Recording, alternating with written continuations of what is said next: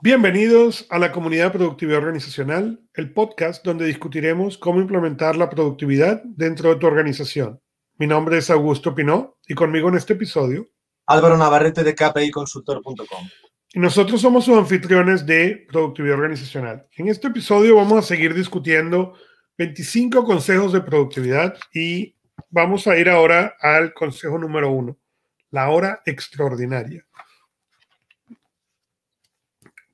Te dejo que lo introduzcas, Álvaro, como siempre, y, de ahí seguimos la discusión. Pues me, encanta, digamos que eh, me parece súper potente este, este, esta parte del, del libro. Entonces, eh, digamos que Augusto nos propone aquí una de las cosas que yo creo que el ser humano eh, hace más difícil, ¿no? Digamos, la obligación que tenemos como ser humanos de pensar. Entonces, eh, pensar es considerar un asunto con atención y detenimiento, especialmente para estudiarlo y comprenderlo bien o tomar una decisión según nos dice el diccionario de la Real Academia de la Lengua. Entonces, eh, eh, Augusto en su patio de recreo, que yo siempre me río mucho con él cuando hablamos de este tema, digamos, nos explica, digamos, que, o, nos invita a qué pasaría si una vez a la semana te olvidados de todos los problemas, las limitaciones, los miedos, el estrés las presiones y concentraras todos tus esfuerzos en pensar, no solo en pensar, sino más bien en pensar cosas extraordinarias. Primer párrafo de la página 125 del fantástico libro 25 consejos de productividad. Es decir, pensar cosas extraordinarias considerando que el pensamiento es con atención, detenimiento, especialmente para estudiarlo, comprenderlo bien o tomar una decisión. Y entonces, una vez más, estamos hablando con empresarios. Es decir, que si el capitán del barco no se para y piensa para decir dónde va el rumbo y dónde va el barco, difícilmente va a llegar o nos estrellamos o matamos a todos los pasajeros. Entonces, eh, claro, Augusto nos explica en el, ensayo, digamos, la importancia, digamos, y lo que se consigue con esto, ¿no? Digamos, eh, yo aquí tenía apuntado en las notas que cuando leí el, libro hace ya unos años, pues por ejemplo, eh, cuando uno quita ruido y distracciones del cerebro, tu yo interior subconsciente empieza a hablarte. Con este hábito serás más creativo y estarás más motivado y enfocado. Haz lo mismo diariamente y tan solo con 15 minutos cambiarás tu vida. Esto es lo que yo me apunté hace unos cuantos años. Digamos que Augusto nos invita, fijaros que es generoso y benevolente, hacerlo tan solo 15 o 20 minutos a la semana de recreo. ¿eh? Estamos hablando de empresarios. Digo, ¿tú te imaginas que nosotros en mi familia no pensamos diariamente lo que hemos de comprar, lo que hay que estudiar, las reuniones que tenemos, eh, la agenda familiar semanal? ¿Lo dejamos para una semana de 15, 20 minutos? Hombre, es posible que, que lo hagamos muy bien, pero digamos que habrá mucha improvisación y habrá caos. Entonces, yo aquí digamos, hasta ahí yo creo que estaríamos de acuerdo. Entonces me apunté aquí en la parte derecha, ¿de acuerdo? Una pregunta que yo traslado, digamos, si tenemos claro que hay que pensar para tomar decisiones, ¿por qué nos da tanto miedo pararnos a pensar? No hay, probablemente después de hacer, eh, de hablar en público, ¿ok? Eh, pensar debe ser de las, si no es el segundo, es el tercero en las cosas a las cuales más miedo le tenemos, ¿no? Totalmente. Bueno, y, entonces, bueno, digamos, yo aprovechando esto, me, apunté porque cuando leí esto, yo me puse un filósofo inglés, Bernard Russell, en 1916, que es un famoso, ya en su libro de Principios de Reconstrucción Social, dijo, fuera el pensamiento ¿Vas a pensar libremente el trabajador sobre la propiedad? Entonces, ¿qué será de nosotros los ricos? ¿Van a pensar libremente los muchachos y las muchachas jóvenes sobre el sexo?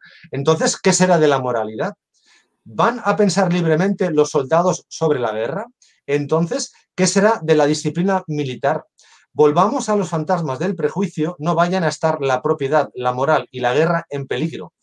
Es mejor que los seres humanos sean estúpidos, amorfos y tiránicos antes de que sus pensamientos sean libres, puesto que si sus pensamientos fueran libres, seguramente no pensarían como nosotros, y este es el desastre que debe evitarse a toda costa. 1916, bienvenidos al mundo que yo llamo de las ovejitas y los minions. Es decir, que, yo entiendo que La pena es que Augusto le diese por empezar el libro al revés. Porque digo, yo hubiese invitado a Augusto a poner el capítulo 1 al principio de todo, porque digo, claro, esta es la clave del por cual una persona se decide emprender para transformar al mundo.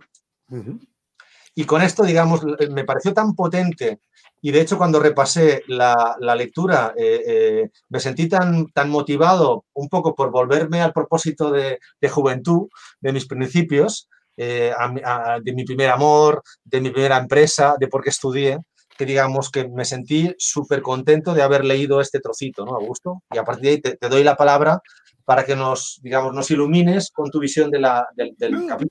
Este, en realidad lo que tú dices es muy cierto, ¿no? El, una de las cosas que, que nos han enseñado y justamente por ese concepto que tú llamas de la oveja es no, no pensar, no, no detenerte, mientras más rápido mejor. Inclusive, y si lo piensas, la tecnología, el mercadeo, cada vez lo que quieren es darte más impulsos, más notificaciones, más para que tengas menos tiempo de pararte y de pensar, ¿no? Y la respuesta, interesantemente, han sido cosas como el minimalismo, ¿no? En el cual la gente está tratando de ver cómo reducir la pandemia a nivel mundial.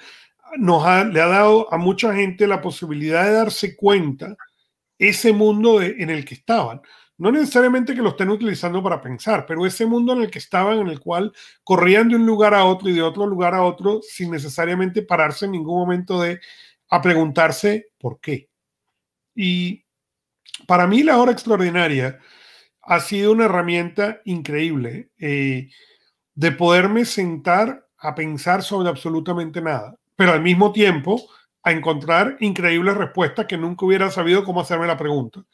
Porque lo que te da, al tú desconectarte, como tú decías, del estrés, de todo, por una hora, pones la alarma y te, y te sientas a ver a dejar que el sistema se limpie. No sucede lo mismo en la tecnología.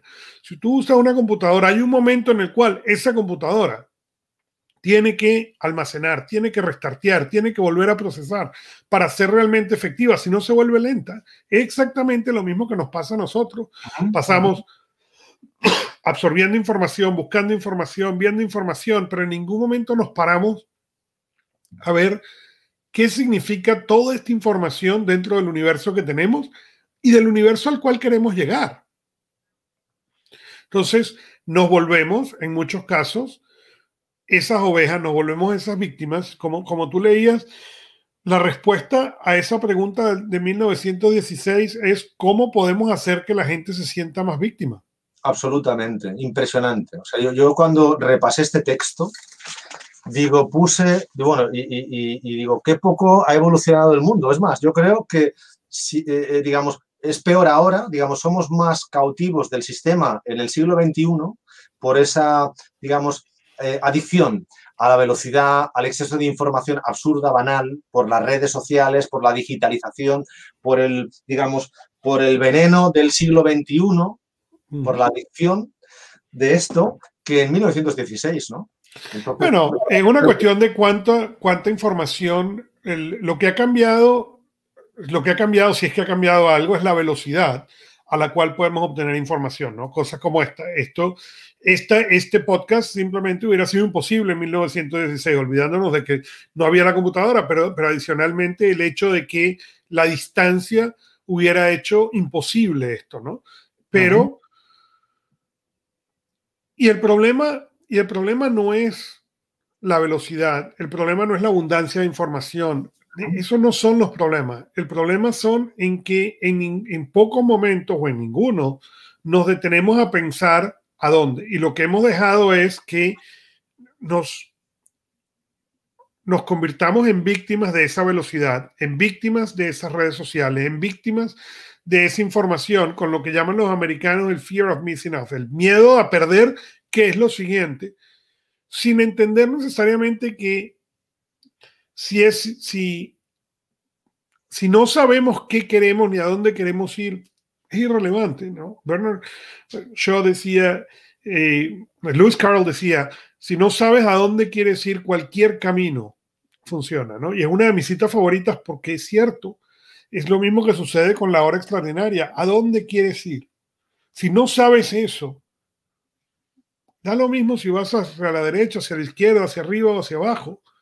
Pero en el momento en que tú logras identificar eso, entonces esa hora empieza a tomar un valor exponencial.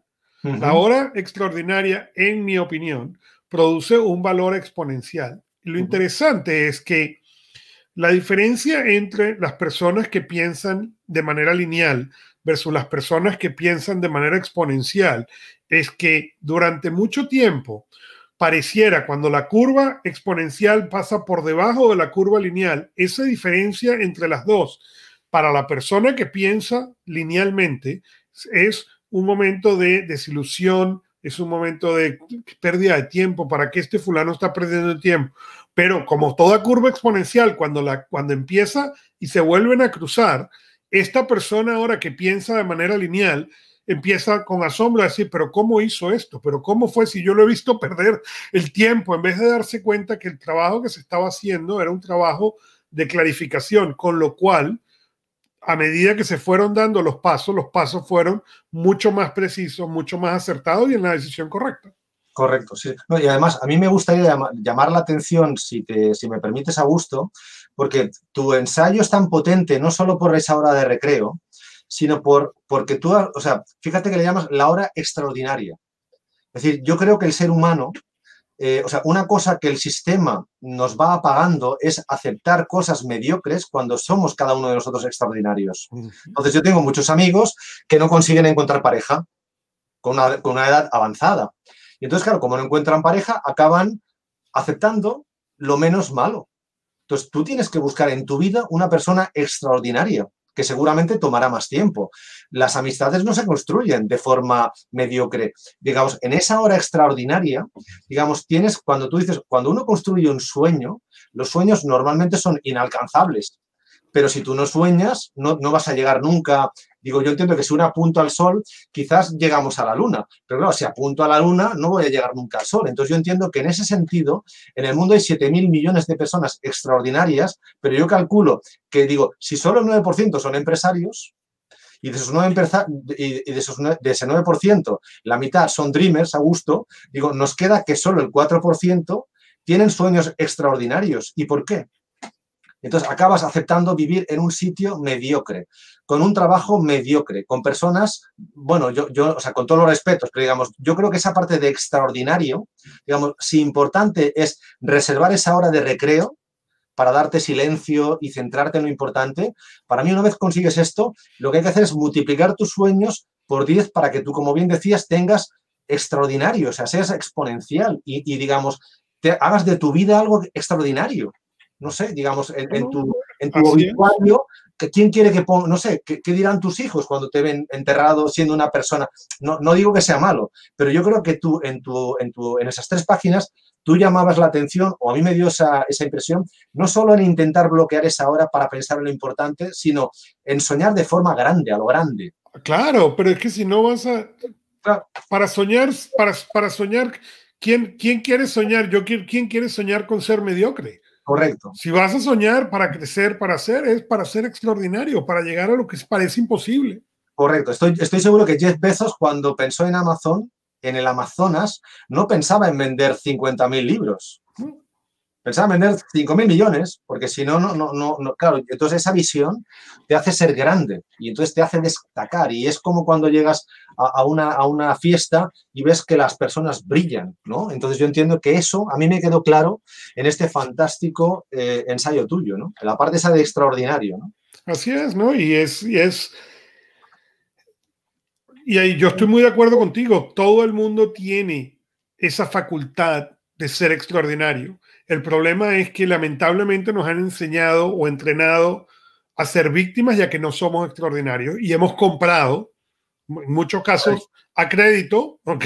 Y por estoy pagando el resto de nuestra vida ese concepto de que somos víctimas y no somos extraordinarios. Es así, es así. Por tanto, yo, por ejemplo, cuando hago mi hora de recreo, yo, por ejemplo, no sé cómo lo haces tú, pero yo suelo ir eh, un día a la semana por la tarde, voy a la biblioteca, eh, nadie me interrumpe, la mitad de mi tiempo es para gestionar, digamos, temas de agenda y la otra mitad intento pensar y digamos, yo no le llamaba extraordinario, porque le llamaba exponencial, pero digamos, siempre pienso, digo, si, si mi sueño no es extraordinario, es decir, que es destacable, digamos que vale más que la mayoría, entiendo que no estoy haciendo bien mi recreo, ¿de acuerdo? Entonces yo invitaría a la gente, digamos, como pista que sueñen, pero que por favor sea extraordinario y lógicamente hasta el próximo viernes trabajen en la acción porque soñando no se come, que esa es otra. ¿eh? Así es, así es, correcto. El, ser, el pensar extraordinario es increíble, pero por eso fíjate que se llama la hora extraordinaria y no la semana extraordinaria o el día extraordinario. por cada hora de pensamiento se requieren ahora muchas horas de acción. Totalmente. Y, ese es el segundo tip, muy bueno. ¿eh? Y lógicamente, cuanto mayores sean tus sueños, normalmente mayor esfuerzo, mayor sacrificio, o sea, es otra, ¿no? Pero digamos que yo por mi parte, dejarlo aquí, pero te felicito porque esas dos palabras es muy difícil encontrar que tengan tantísimo sentido para el mundo, ya no solo para empresarios, eh, y tanto significado con tan solo dos palabras. ¿eh? Así es. Y pues síguenos en LinkedIn o donde más te gusta escuchar podcast. Déjanos saber tus preguntas, inquietudes y más a marketing, kpiconsultor.com. Y la próxima vez eh, vamos a seguir conversando de este libro, vamos a seguir conversando de otros libros, pero por ahora recuerden que 1 más 1 es igual a 11, pero 1 más 1 más 1 es igual a 111. Gracias.